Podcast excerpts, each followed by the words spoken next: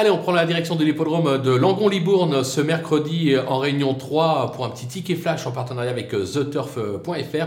On sera dans la troisième course du programme. Dans cette épreuve, on va tenter un petit 2 euh, sur 4. On va partir avec euh, deux bases assez solides au papier. D'abord, euh, le numéro 8, Ibson Duvernay, irréprochable ces derniers mois, notamment cette année, deux tentatives de victoire, limite inconnue. Eric Raffin, valeur sûre, ça devrait pouvoir le faire. Attention derrière au numéro 5, Iris de Mazlab. C'est un cheval perfectible qui collectionne les accessites depuis le début de la saison. On a fait trois sorties, déjà trois accessites. L'engagement est favorable. Il devrait pouvoir lutter pour le podium. On prend donc ces deux-là en 2 sur 4 et on attend les rapports.